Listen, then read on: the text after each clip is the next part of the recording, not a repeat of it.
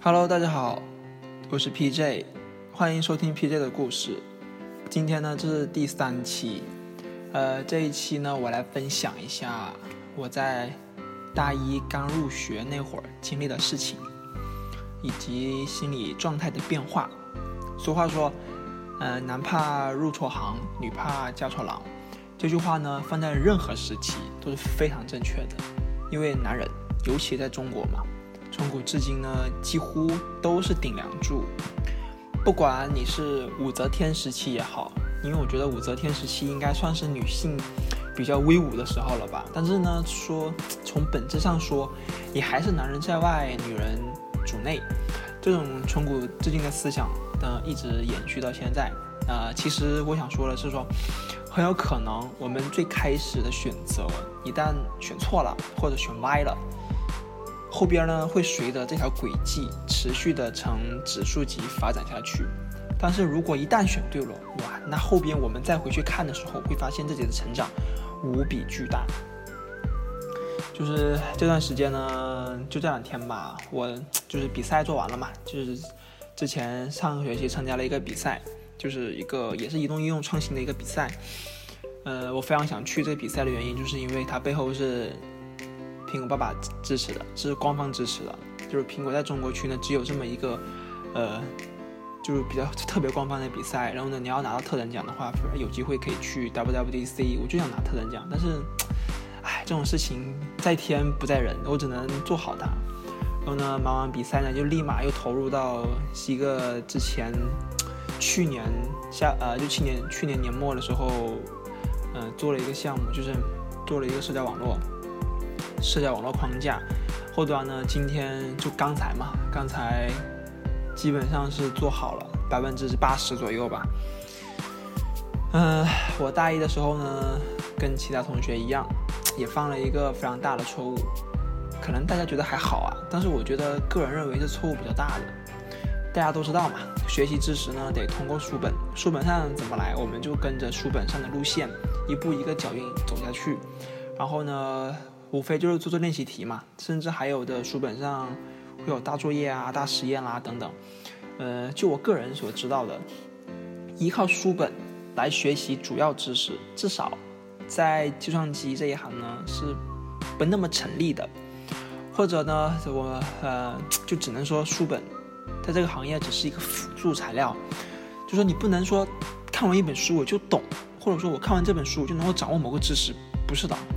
你看，就是我这次就是比完赛就做了那个，就就就我刚才上午刚做完那个项目嘛，是这样的，是用的是 Django 去做一个 API 服务嘛，哎，就简简简简单来说就这么一回事儿。呃，Django 之前我是一点都不懂，但是呢，我知道我要做什么东西，然后呢，我就会去嗯去搜资料，搜它的官方文档，根据自己的一些需求呢，直接把这个结果找到。张狗的文档，我觉得是写的比较好的了，它。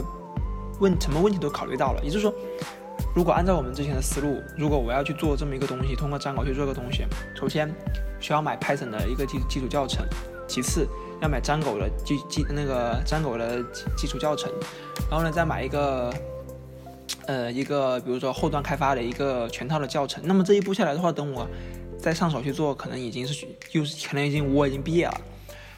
呃，我这么说的意思啊，就是说。书本的这个辅助材料嘛，我们要首先明白自己的一个 要做的东西，协助呢我们更好的去完成这个事情。就从我自己啊身边的同学和浏览内容来看呢，我觉得个人对书本最依赖最严重的学科或者行业应该是偏文科类的，比如说医学、生物学等等这些既定事实的学科。就就说呃，我不是说通过书本学习知识不好。而是说，有些学科它就只能通过书本去浏览，或者说去学习这些既定事实。嗯，我没有说学习通过书本学知识不好啊，我只是说，我这种状态呢，在当时大一的时候呢，我的认识出现了偏差。因为计算机在人类历史上的发展呢，如果真的要扯的话，是从十九世纪开始的嘛，其实到现在也没多少年，远远比不上物理学啊、数学等等这些自然科学。国内发展那就更晚了，但是呢，如果反观国内啊，其实它在困难的年代呢，豪杰是频出的。比如说大家呃耳熟能详的刘伯钧等等。我个人非常佩服刘伯钧，不是说刘伯钧把金山做的多么多么多么好，而是说刘伯钧前辈呢，他在国内计算机环境非常，也不能说非常吧，就相对相对于现在来说比较差的一个困难年代，比较恶劣的情况下，能够坚持的做出很多了不起的成就。那段时间呢，其实也是非常的带有个人英雄主义色彩的年代嘛。换成现在的话，因为年代不同，遇到的问题呢不同往日嘛。再加上国内计算机环境变得更好了，大家也在慢慢慢的接受互联网思维，个人英雄主义色彩呢，在如今很难再被渲染起来了。因为凭借一个人的单打独斗，实际上呢是很难去应付现在这个时代所产生的问题，所面对的问题。大家应该也能够听得出来，我的意思就是说，至少在计算机这个行业，光说不练假把式，光练不说真把式，连说带练全把式，这句话是完全完完全全成立的。当时大一的时候呢，就因为才来大学嘛，很多学习上的思维还是跟着高中的思维去走。就算当时人手一台电脑，而且还是自己的电脑，没有说像是机房那样，虽然说是人手一台电脑，但是并不是你自己的电脑嘛。在那个时候呢，也很少人说去主动拓展自己的知识，几乎全都是跟着老师去走。老师讲到哪啊，课本翻到哪，知识学到哪。因为当时高中三年就是这么过来的嘛。殊不知呢，其实这就是最致命的一点。我就是这样跟着学校老师走了差不多一个多月，还是没到一个月，还是还是两个月，总之这么一个时间嘛，心里呢就开始感觉不太对劲，因为开学都一个多月过去了。呃，我们的思维还是没有发生转变，大家就每天大家都还是在沉浸在大学生活中的新鲜，新鲜对吧？这个词用的非常的巧妙，就是新鲜当中。那个时候我也听了很多学学长的讲座，因为那段时间也是各种社团在招新嘛，有些技术社团呢会有个传统，就是会开一些偏向萌新的技术入门讲座，就是说基本上只要是学校里的技术社团开的技术讲座，我几乎每场不落。逢场必到，大概听了五六场下来，给我感觉呢，就是这些学长们啊，对，几乎没有学姐，动手能力非常非常强，而且个人目标非常明确，根本不会像我们当时那种状态。而且这些学长们呢，从他们的谈吐中也可以看得出来，人家就是天天撸嘛，怡然自乐。当然，那那段时间我的个人压力也是非常大的，这种压力呢，就好比是。找不到自己的发展方向啊，又看到身边的人、身边的学长们一个个都这么优秀，心理落差实际上是很大的，而且还是刚上大学。回到宿舍以后呢，打游戏的同学打游戏，看动漫的看动漫，我当时整个人非常郁闷。再加上外部的这些情况呢杂糅起来以后，我个人都开始怀疑我自己的判断：这个大学，对吧？这个大学应不应该这么来？但是好在呢，我还买了一辆小山地。那当时准备买自行车之前呢，看了好几个地方，基本上一辆山地车都得好几百，便宜的，这是很便宜的了。那个时候呢，每个月的生活费才一千五，嗯，买辆车呢就啥都没有了。虽然虽然爸妈嘴上说钱不是问题，你照顾好自己等等这些话，但是毕竟以后还得自己承担很多事情嘛。最后跟我爸聊了一下，嗯，爸爸让我喜欢就买，还推荐我买电动车比较好，因为北京太大嘛，开电动车可能会更方便一些。但是呢，我就我就跟他说，其实没法充电，就算了。最后呢，还是咬牙把小山地给买了。这辆小山地啊，陪了我刷遍了大半个北京城。天气好的时候呢，骑着车从学校骑到后海，再从后海呢到景山，爬上景山呢，俯瞰故宫全景。接着再骑去西单逛一逛 App Store，天黑了以后呢，转身骑到长安街。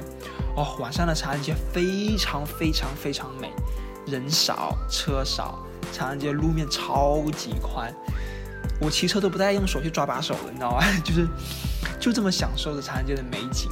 路过中南海、国家大剧院、天安门，哎，这里不得不说天安门的夜景超级棒。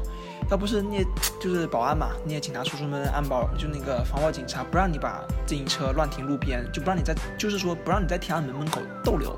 你要么就安全进去，要么你就赶紧走。呃，要不然我真的能够看天安门夜景看一个晚上。小三弟呢，还陪我刷了天坛、国家图书馆，国家图书馆也很棒。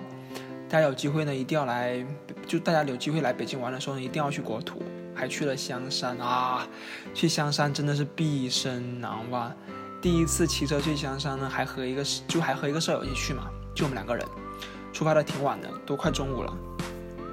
一路呢就跟着导航走过去，啊，骑过去啊，不是走过去。到了香山都快下午两点多了，因为不认路嘛，磕磕碰碰，而且那个时候还是十一月份。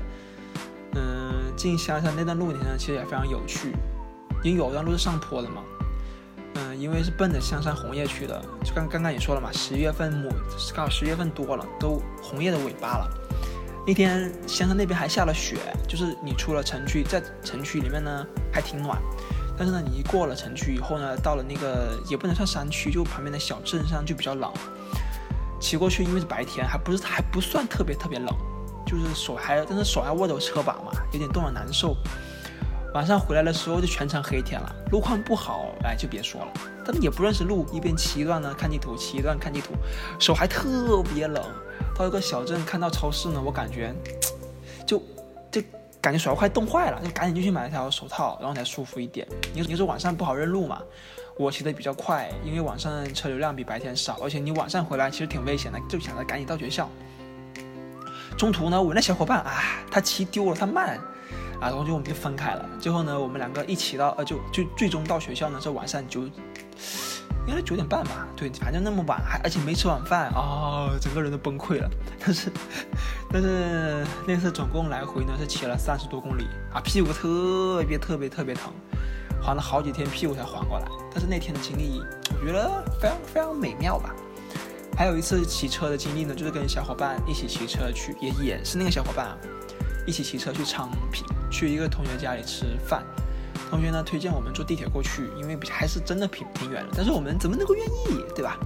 就刚买了不久的自行车，肯定得炫一下啊！事后我们在想，当时真是搞不懂自己要什么自行车。出发之前呢，看了看地图，单程二十七公里，那来回就快五十五公里了。然后你再转悠转悠，就六十多公里。但是就直接怼的吧，骑上车就走人，六点多就出发，怕到不了嘛。啊，当时路过沙河啊，那个时候的沙河真的是比我老家的小镇还要差劲，尘土飞扬，就这种城乡比城乡结合部还要差。我们当时在路边的麦当劳坐了一会儿，出来以后没注意看地图，走错了，来到一个一来到一个嗯，一眼望过去看不到人的地方，连车都没有。然后呢，我就我就记得当时是顺着京藏高速骑过去的，没有问题啊。然后呢，上了一个大桥，桥上一辆车都没有，我们就大喊着骑车啊，双手撒开。当时给我感觉这就是平凡之路了，对吧？就朴树的那首啊，就朴树那首呃，就是那个朴树那首歌《平凡之路》。唉，但是那天晚上回来也很难受，因为是下午返程，也就顺着京藏高速走，车流量巨大，没有自行车道，心里特别的慌。不过呢，这两次长距离的骑行呢，也让我增长了不少神奇的体验。我也十分推荐大家骑车去刷街，感觉很棒。但是要，但是要注意安全。嗯，大一那会儿呢，有一门课叫思修，全名我忘了，思想道德和什么什么，哎，忘了。总之，他就他就叫思修。呃，思修老师呢，到现在我都非常非常非常的尊敬，因为现在流行的话来说，就是 respect，对吧？非常的 respect 他。当时老师呢给我们布置了一个作业，叫《昨天的我和今天的我》。大概内容呢，我会发到微信公众号上。呃，网易云音乐电台放不了电台，啊，放不了图片嘛。大家也可以去关注一下我的微信公众号，名字叫也是跟着电台名字一样，也是叫 PJ Hubs。主要啊，这公众号呢就是用来放以后电台中要放的图片啊，或者什么东西，没有其他的意思啊。大家大家如果不想看图那就算了，也不用不用关注。嗯，我不会在微信公众号里面发软文，这点大家放心。呃，那个演讲呢，只有短短的几分钟，但是我把我当时大一非常纠结嘛，刚才前面说了，我我我我很纠结，就呢把我那个在短短几分钟里面呢纠结的事情呢都捋了一遍，做了几个重点放了上去，但是我个人觉得还是没有很好的说明我当时到底在纠结什么。之后我在高数课堂上呢，啊，对吧？我又没听课，给思秋老师写了一封长长的信。那封信内容我也找不到了，本来想再放给大家看一下，现在看想起来很有趣的这种事情，对吧？就不知道去哪了，已经找不到了。在那封信中呢，我非常细致地描述了我上大学以来的这两三个月看到的事情、遇到的人以及内心所纠结的事情，大概有两三页还是四五页 A4 纸吧。那封信总的来说呢，就是说我总结一下啊，如果就我还记得一点，就是我我是这么总结，而且是我总结来说，那封信内容是这样的。我说呢，我们当初都非常努力，起破头了要成为人中人，凤中凤，龙中龙，父母亲的望子成龙，望女成凤。而如而现如今呢，我们真正来到了大学里，我看到的并没有传言中所说的那种大家都非常的向上，象牙塔嘛，对吧？遵循自己内心的指引，做很多自己想做的事情，而没有看到啊，都是一些非常的那种，不能说放荡，这放荡是个。不是那种放荡，就说是非常的放纵内心的欲望，这大概就这么一回事儿。因为当时我真的非常非常的文青嘛，然后再加上来到北京这个古都，天子脚下嘛，稍微一不注意呢，我就非常容易的触景生情。但是看到身边的情况却是这样子，比较非常非常非常的郁闷。当时对我萌生出为什么要来上大学。到了下一堂课呢，思秋老师把我喊住了，让我等他。老师呢，把我带到了一家学校北门的咖啡厅，现在已经改造成了一家韩餐，跟原来的跟原来原来的那个咖啡厅呢，完全搭不上任何关系了。老师说看了我的信，也想起了他的大学，当时他的大学生活。思修老师也是个文青，他当时呢也跟我有一样的困惑，感觉大学生活，哦对，他是人大的啊，感觉他的大学生活呢，跟他最初的构想也完全不一样，甚至有些离谱。就像我在信中说的，打游戏啦。不务正事啦，等等，他当初也都看见过。中途呢，我们也都聊了很多其他的事情，大概聊了一个多小时吧。老师请我喝了咖啡，吃了披萨，那可是我第一次这么近距离的跟老师坐在一起谈天说地。以前啊，我能够荣幸的跟老师坐下来聊天。小学的时候呢，是因为话太多，干扰到了老师上课。初中呢，是因为逃课去网吧打游戏啊。惭愧的过，惭愧的过往。高中呢，是因为跟狂呃跟同桌疯狂的上课开小差，哎，这块我们有机会再说。纯粹就是开小差啊，没有别的意思。从未呢跟老师喝的咖，就这班喝的咖啡，吃的披萨，笑笑哈哈的聊这么多。最终呢，通过和思修老师的这番谈话，也让我重新树立起了对大学生活的看法。嗯，也就是从那个时候开始呢，我开始尝试的跟自己对话。每天都通过写日记呢来总结这一天发生的事情，都写在那个印象笔记里。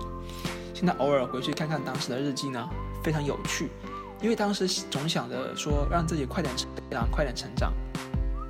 然后呢，就去一个月一个月的给自己下死目标，比如说，我就我觉得看起来非常好笑的，就比如说成为大神的一个月，变为大神的一个月，全力补基础的一个月，确立地位的一个月。哎，真不知道当时有有。心里好像没有点逼数啊，说说说，就抵了定了这种死目标，就这都是这些东西啊。就是当时现在看起来，就现在看起来，当时自己定的目标还挺好玩的。